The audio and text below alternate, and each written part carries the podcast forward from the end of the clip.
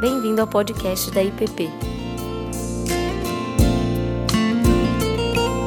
A mensagem que você está prestes a ouvir foi ministrada pelo pastor Ricardo Barbosa. Nós iniciamos no domingo passado essas meditações. Serão três: domingo passado, hoje e o próximo domingo. Demos esse título de O Dom Doador e estamos meditando sobre a pessoa e a obra do Espírito Santo. Ele é o dom do Filho a nós, e ele vem a nós e nos doa a vida do próprio Deus. E é sobre isso que nós estamos refletindo. A propósito, hoje é o dia em que na, no calendário cristão, nós celebramos Pentecostes. No próximo domingo é o dia em que a igreja cristã celebra a Trindade. Na semana passada, dia 30, tivemos o dia que celebramos a ascensão de nosso Senhor Jesus Cristo. Esses temas são muito importantes porque todos eles compõem a nossa compreensão da fé que temos em Cristo Jesus. No domingo passado, nós estivemos olhando os 13 primeiros versículos da carta de Paulo aos Romanos, no capítulo 8. E vimos que o dom do Espírito, como eu já disse, é comunicar a vida de Deus a nós, a vida de Cristo.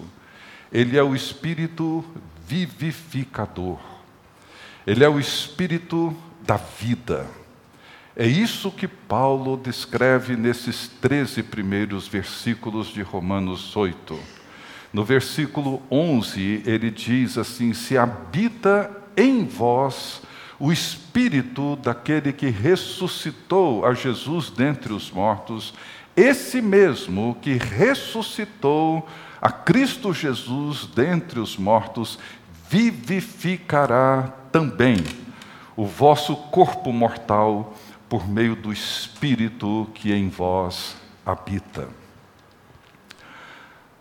Eu tenho dito e repetido várias vezes: existem duas palavras na língua grega para vida. Existe a palavra bios, que é de onde vem a vida biológica, essa existência biológica, física que nós temos, e existe a palavra Zoe, que é a palavra que descreve a vida na sua essência, a vida naquilo que ela significa, a vida como um dom divino, não apenas uma existência física, biológica, mas uma existência com significado, uma existência que compreende a natureza, o significado da própria vida.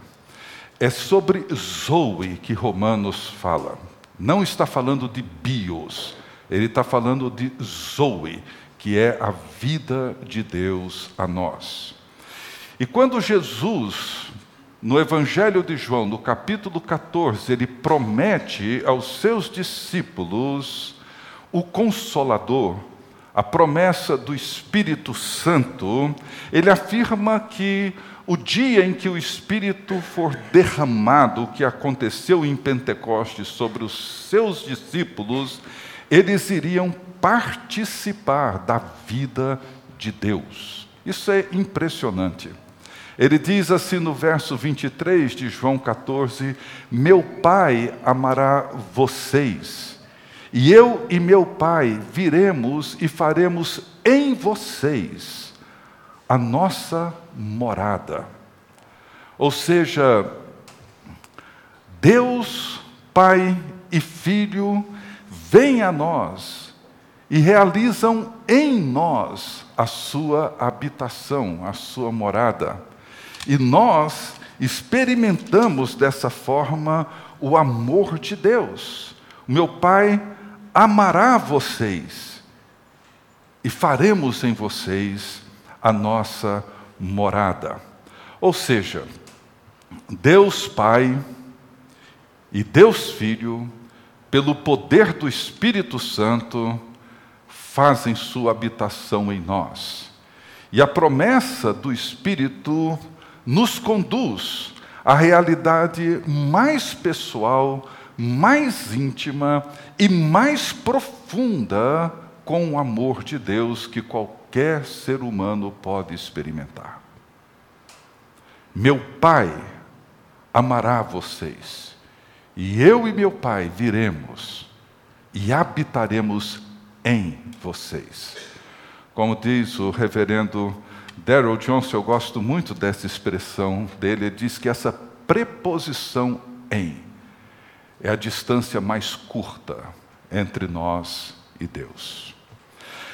Mas uma vez que a morada de Deus é em nós, eu pergunto: o que que o Espírito Santo está fazendo em nós? O que que o Espírito Santo está fazendo em você, em mim? Essa é uma pergunta que precisamos tê-la constantemente diante de nós. O que vimos no domingo passado é que o que o Espírito Santo faz continuamente em nós é comunicar a nós a vida do próprio Deus. No Espírito, nós vivemos a antecipação do futuro.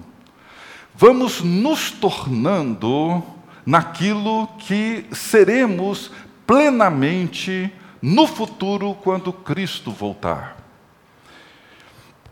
E eu insisto em lembrar que o que Paulo está falando em Romanos 8, ele não descreve uma luta interna, carne versus espírito.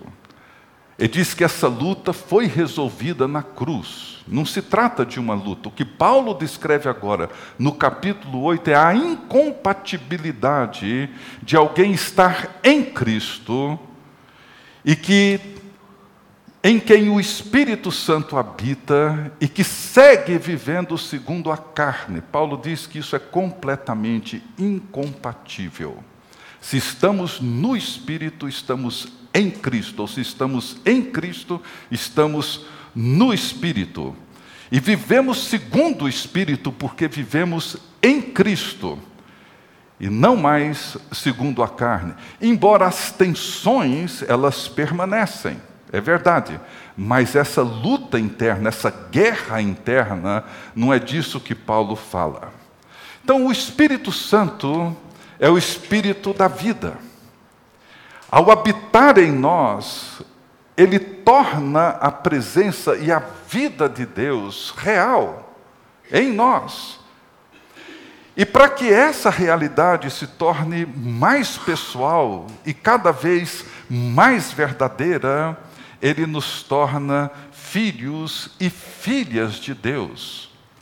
Ele não é só o espírito da vida, ele é também o espírito da adoção. Eu queria então convidá-los a lerem comigo nas suas Bíblias ou acompanharem a leitura de Romanos 8, os versos 14 a 17. Romanos 8, 14 a 17. Diz assim a palavra de Deus: Pois todos os que são guiados pelo Espírito de Deus são filhos de Deus. Porque não recebestes o espírito de escravidão para viverdes outra vez atemorizados, mas recebestes o espírito de adoção, baseados no qual clamamos Abba, Pai. O próprio Espírito testifica com o nosso espírito que somos filhos de Deus. Ora, se somos filhos, somos também herdeiros, herdeiros de Deus e co-herdeiros com Cristo se com ele sofremos, também com ele seremos glorificados. Pai querido, ajuda-nos a entender aquilo que a tua palavra revela a nós. E não apenas compreender, mas viver a realidade para dentro da qual ela nos convida. Fazemos isso em nome de Jesus. Amém. Amém. Na carta aos Romanos, nós encontramos dois grandes temas, duas grandes doutrinas. A primeira é a doutrina da justificação, a segunda é a doutrina da adoção. Na doutrina da justificação, nós encontramos e compreendemos a obra de um juiz misericordioso. E na doutrina da adoção, nós compreendemos a obra de um pai amoroso. É sobre essa segunda que eu queria considerar hoje à noite. Mas antes é importante enfatizar uma coisa que às vezes parece tão comum a gente ouve, é tão popular, mas não é verdade. Nós precisamos entender que Deus, enquanto Criador, Ele é o Criador de toda a raça humana. Mas Deus, enquanto Pai, Ele é Pai de um único Filho, que é o seu Filho unigênito, Jesus Cristo, nosso Senhor. Ouvimos e talvez até falamos, Deus é pai de todo mundo. Não, não é. Biblicamente falando, teologicamente falando, não é. Deus é o Criador de tudo e de todos. Mas enquanto Pai, Ele tem um único filho, o seu filho unigênito. Então, isso é importante para nós entendermos o que, que acontece com conosco quando nós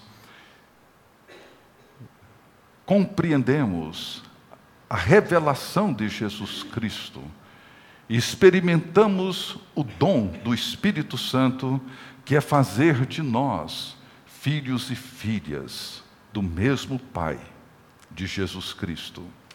João, no prólogo do seu evangelho, ele diz assim: Mas a todos quantos o receberam, deu-lhes o poder de serem feitos filhos de Deus, a saber, aos que creem no seu nome, os quais não nasceram do sangue, nem da vontade da carne, nem da vontade do homem, mas de Deus. A todos quantos o receberam, receberam a Cristo. A todos quantos o confessam, a todos quantos reconhecem que Ele é o Filho de Deus, o Messias, aquele que veio para nos redimir e nos salvar, aquele que na cruz realizou o propósito de redenção de Deus, todos quantos o receberam, deu-lhes o poder foi concedido a eles o privilégio, a graça de serem filhos de Deus.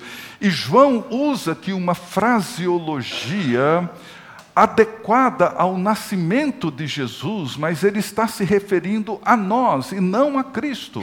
O único que não nasceu da carne, nem da vontade de homem algum, que nasceu de Deus foi Jesus Cristo. E João aqui está dizendo que nós experimentamos aquilo que Jesus primeiro experimentou quando ele nasce de Deus. Portanto, é disso que Paulo, ah, Paulo está falando em Romanos. Nós aqui nascemos de Deus, não apenas criados por Deus, mas nascidos de Deus. O Espírito da vida é também o espírito da adoção, o espírito que vem a nós e faz em nós o mesmo que primeiro ele realizou em Jesus Cristo. A vida de Deus torna-se a nossa vida porque nós nos tornamos filhos de Deus e participamos da mesma vida que o Filho unigênito tem eternamente com o seu Pai. Então, Paulo afirma aqui nesse texto que o Espírito testifica com o nosso espírito que somos filhos e filhas de Deus. O que, que isso significa? Como é que isso acontece? O que, que significa esse testemunho interno do Espírito Santo, testificando intimamente e internamente em nós que somos de verdade, de fato, filhos de Deus? O que acontece é que, ao fazer a sua habitação em nós, Deus, o Pai, por meio do seu Filho, no poder do Espírito Santo, ele nos torna e nos adota como filhos. O Espírito que realiza em nós a habitação de Deus ele dá agora testemunho nessa habitação, nesse lugar interior, pessoal, onde ele habita, ele testifica em nós, no nosso coração, no nosso próprio espírito, a nossa nova identidade, quem nós somos em Cristo Jesus. Em outras palavras, a partir do momento em que nós nascemos de novo, ou nascemos de Deus, algo novo se inicia. Dá início a uma nova realidade em nós, dentro de nós. O Espírito Santo realiza em nós aquilo que primeiro realizou em Jesus no seu batismo. O mesmo que Jesus ouviu no seu batismo, a voz do céu dizendo: Este é o meu filho amado em quem eu tenho todo o meu prazer. Quando o Espírito Santo vem a nós, por meio de Cristo, ouvimos a mesma voz, o mesmo testemunho. O Pai testemunha do Filho no seu batismo: Esse é o meu Filho amado. O Espírito vem a nós, da mesma forma como ele veio a Cristo. E o Pai testifica em nós, pelo Espírito Santo, de que nós participamos da mesma filiação de Jesus Cristo. Esse testemunho interno é fundamental para nós entendermos a obra do Espírito Santo em nós. E viver segundo o Espírito Paulo traz aqui algumas implicações que são bem, bem concretas para nós entendermos esse testemunho interno. Três que eu queria destacar. A primeira delas, no verso 14, ele diz que todos os que são guiados pelo Espírito de Deus são filhos de Deus. Essa é uma expressão talvez bastante infantil. Infantil que eu digo, uma expressão que diz respeito a uma criança. Aprendemos a viver quando somos bem conduzidos, quando somos guiados, quando somos bem orientados. Pais amorosos, pais dedicados, pais zelosos e cuidadosos, eles guiam seus filhos, eles levam seus filhos a compreenderem as coisas boas da vida, aquilo que é real, aquilo que é verdadeiro, e eles os tornam filhos igualmente bons e amorosos. Isso acontece com todos nós, pelo menos deveria acontecer. Pais bons, amorosos, santos, dedicados, guiam seus filhos a uma vida igualmente amorosa, boa, generosa e santa. A ideia de guiar é a ideia de tomar pela mão e conduzir de forma que ele entenda o que que Zoe significa. E quando nós nos tornamos filhos de Deus, adotados pelo poder do Espírito Santo, nós somos então guiados da mesma maneira pelo Espírito de Deus que agora habita em nós para viver a vida de Deus, a mesma vida de Jesus Cristo. O autor da carta aos Hebreus, ele diz, ele capta essa ideia de uma maneira impressionante. Ele diz assim: Vocês se esqueceram da palavra de ânimo que ele lhes dirige como a filhos? Meu filho, não despreze a disciplina do Senhor, nem se magoe com a sua repreensão. E ele segue dizendo: suportem as dificuldades, recebendo-as como disciplina. Deus os trata como filhos. Ora, qual o filho que não é disciplinado pelo seu pai? Se vocês não são disciplinados, e a disciplina é para todos os filhos, diz ele, então vocês não são filhos legítimos, e sim bastardos, ilegítimos. Além disso, tínhamos pais humanos que nos disciplinavam e nós os respeitávamos. Quanto mais devemos submeter-nos ao Pai dos Espíritos para assim vivermos. Nossos pais nos disciplinavam por curto período, segundo lhes parecia melhor, mas Deus nos disciplina para o nosso bem, para que participemos da Sua santidade, para que participemos da sua vida. O autor de Hebreus, ele é duro nas suas palavras. Ele diz que se nós resistimos, não aceitamos as circunstâncias da vida que são os meios através dos quais Deus está nos ensinando a viver, os caminhos pelos quais o Espírito nos conduz, porque nós somos filhos de Deus. Fala, se vocês não aceitam isso, se vocês não são disciplinados, se vocês não são guiados, se vocês não aceitam serem conduzidos pelas mãos amorosas de um bom e justo Pai, vocês já não são mais filhos e sim bastardos.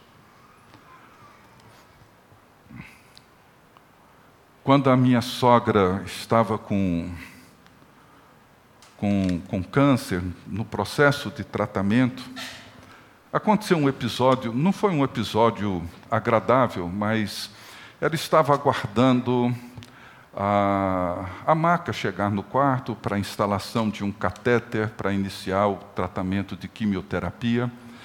E, e um pastor conhecido da minha juventude, lá em Goiânia, hoje um pastor bem conhecido na cidade, ele foi lá para visitá-la. Minha sogra era uma mulher extremamente generosa, amorosa, cuidou muito de uma, de uma moçada enorme, todos eles envolvidos com a Mocidade para Cristo, muitos deles sem família em Goiânia, sem lugar para comer, e ela ajudava esse pessoal todo. E ele foi lá visitá-la. E ele começou dizendo para ela que iria orar para reivindicar a cura dela. E aí ele veio com toda aquela conversa de que Deus não nos fez para sermos cauda, mas cabeça, que ela tinha esse direito, porque esse é o direito dela, etc. E a minha sogra dizendo: Meu filho, está tudo bem, se Jesus me levar, está bem, eu estou feliz, eu vou para a casa do meu pai. Se ele quiser que eu fique, eu fico. Mas não tem problema, não precisa preocupar, está tudo em paz. E ele insistindo, insistindo, e acabou que a maca chegou, ele orou, fez a reivindicação dele, ela foi para o centro cirúrgico. E ficamos ali no quarto, uma tia da Tininha, ele e eu. Conversamos um pouco, eu me voltei para ele e disse: Você orou como um bastardo, não como um filho. Quem reivindica direitos são filhos ilegítimos. Filhos legítimos nunca reivindicam direitos. Eles têm. É deles. A herança é deles. Muitas vezes nós agimos como filhos bastardos, porque não entendemos a habitação de Deus em nós, que revela em nós o que há de mais profundo e verdadeiro no amor de Deus por cada um de nós. Deus nos trata como filhos. E isso implica num longo processo de formação. Somos guiados pelo Espírito. A maneira como o Espírito testifica em nós que somos filhos de Deus é nos tomando pela mão e nos guiando dia após dia, através de todas as circunstâncias que vivemos, boas ou não para nós entendermos a vida de Deus e vivermos verdadeiramente o mundo para dentro do qual o Espírito nos conduz.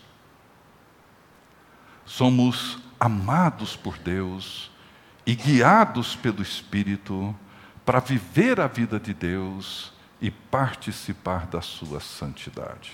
Segundo, um outro testemunho do Espírito em nós que garante e afirma a nossa filiação e a nossa adoção, é a libertação do medo.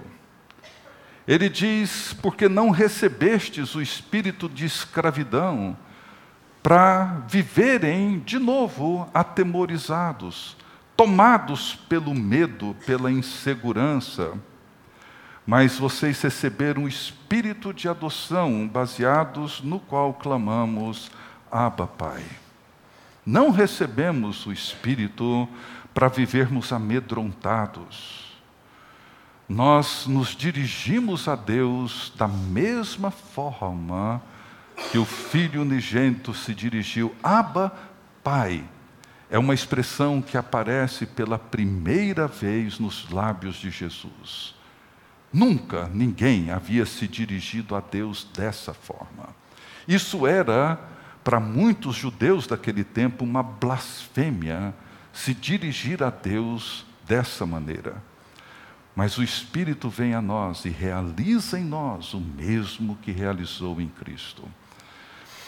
Agora, no capítulo 7 que nós vimos no domingo passado, Paulo lutava e ele descreve no capítulo 7 não essa guerra interna, no capítulo 7 ele descreve a sua vida antes de conhecer a Cristo quando ele confiava em si mesmo, quando ele achava que, ah, pela sua herança judaica e por ser um judeu zeloso, ele satisfaria e atenderia as demandas da lei de Deus pelo seu próprio esforço, pela sua própria competência, com a sua autossegurança e autoconfiança.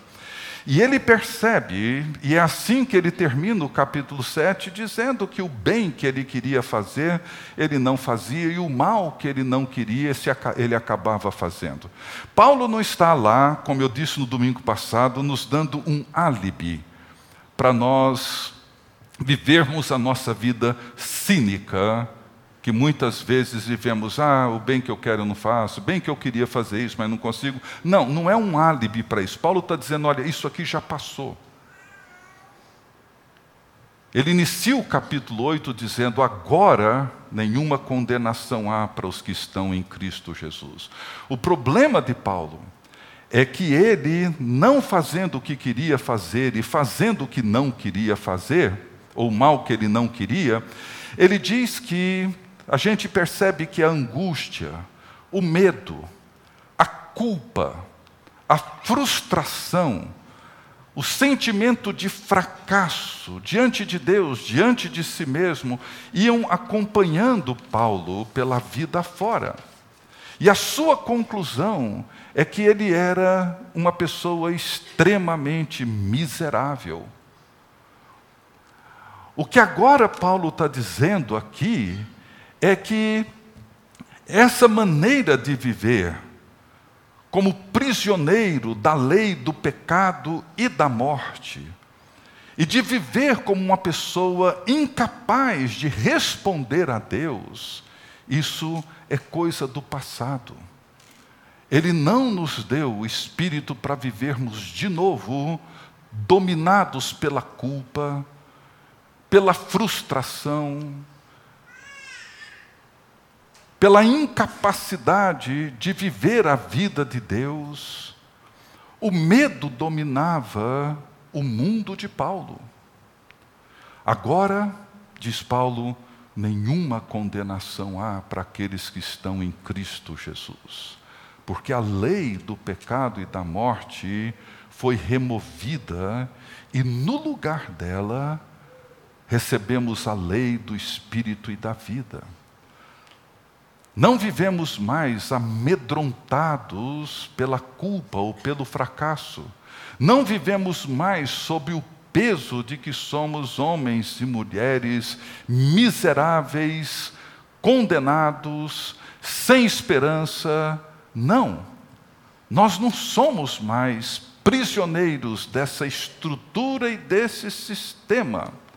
Agora, pelo Espírito de Cristo, nós somos guiados por Deus, somos amados por Deus e nos tornamos filhos e filhas de Deus, tomados pela Sua mão, guiados por um Pai que nos ama, que nos perdoa todas as vezes que confessamos a Ele os nossos pecados e o Seu Espírito nos inspira e nos inclina para desejar cada vez mais as coisas de Deus. É isso que ele faz. Cada dia que passa, eu desejo mais estar diante dele, viver com ele, viver como ele, dia após dia, mesmo diante das minhas lutas, das minhas incapacidades, dos meus fracassos, me coloco de pé novamente e Deus segue me conduzindo por esse caminho. E por fim, Paulo diz que somos filhos, e sendo filhos, nós somos também herdeiros de Deus e co-herdeiros com Cristo. E do que se trata essa herança? Eu já li muita bobagem sobre isso, muita. Do tipo, aprenda a viver como um filho do rei, ou viver como um príncipe. E aí eu passo a ter direitos aos melhores lugares e me passam na frente das filas. Eu sou tratado de maneira especial porque afinal de contas eu sou filho do rei. Não, não é isso. Isso é a coisa mais estúpida e satânica que se possa pregar e ensinar. A prosperidade que o Evangelho nos proporciona não é essa. Nós somos herdeiros de tudo aquilo que Jesus Cristo recebe do Pai. No capítulo 16, quando Jesus segue falando sobre a promessa do Consolador no Evangelho de João, ele diz assim: Quando vier, porém, o Espírito da Verdade, veja, ele vos guiará a toda a verdade. Como? Ele não falará por si mesmo, mas ele comunicará com vocês tudo o que ele tiver ouvido do Pai e do Filho. E vos anunciará as coisas que hão de vir. E Jesus segue dizendo: Ele, o Espírito Santo, me glorificará. Como? Ele vai receber tudo aquilo que é meu e vou-lo há de anunciar. Tudo quanto o Pai tem é meu.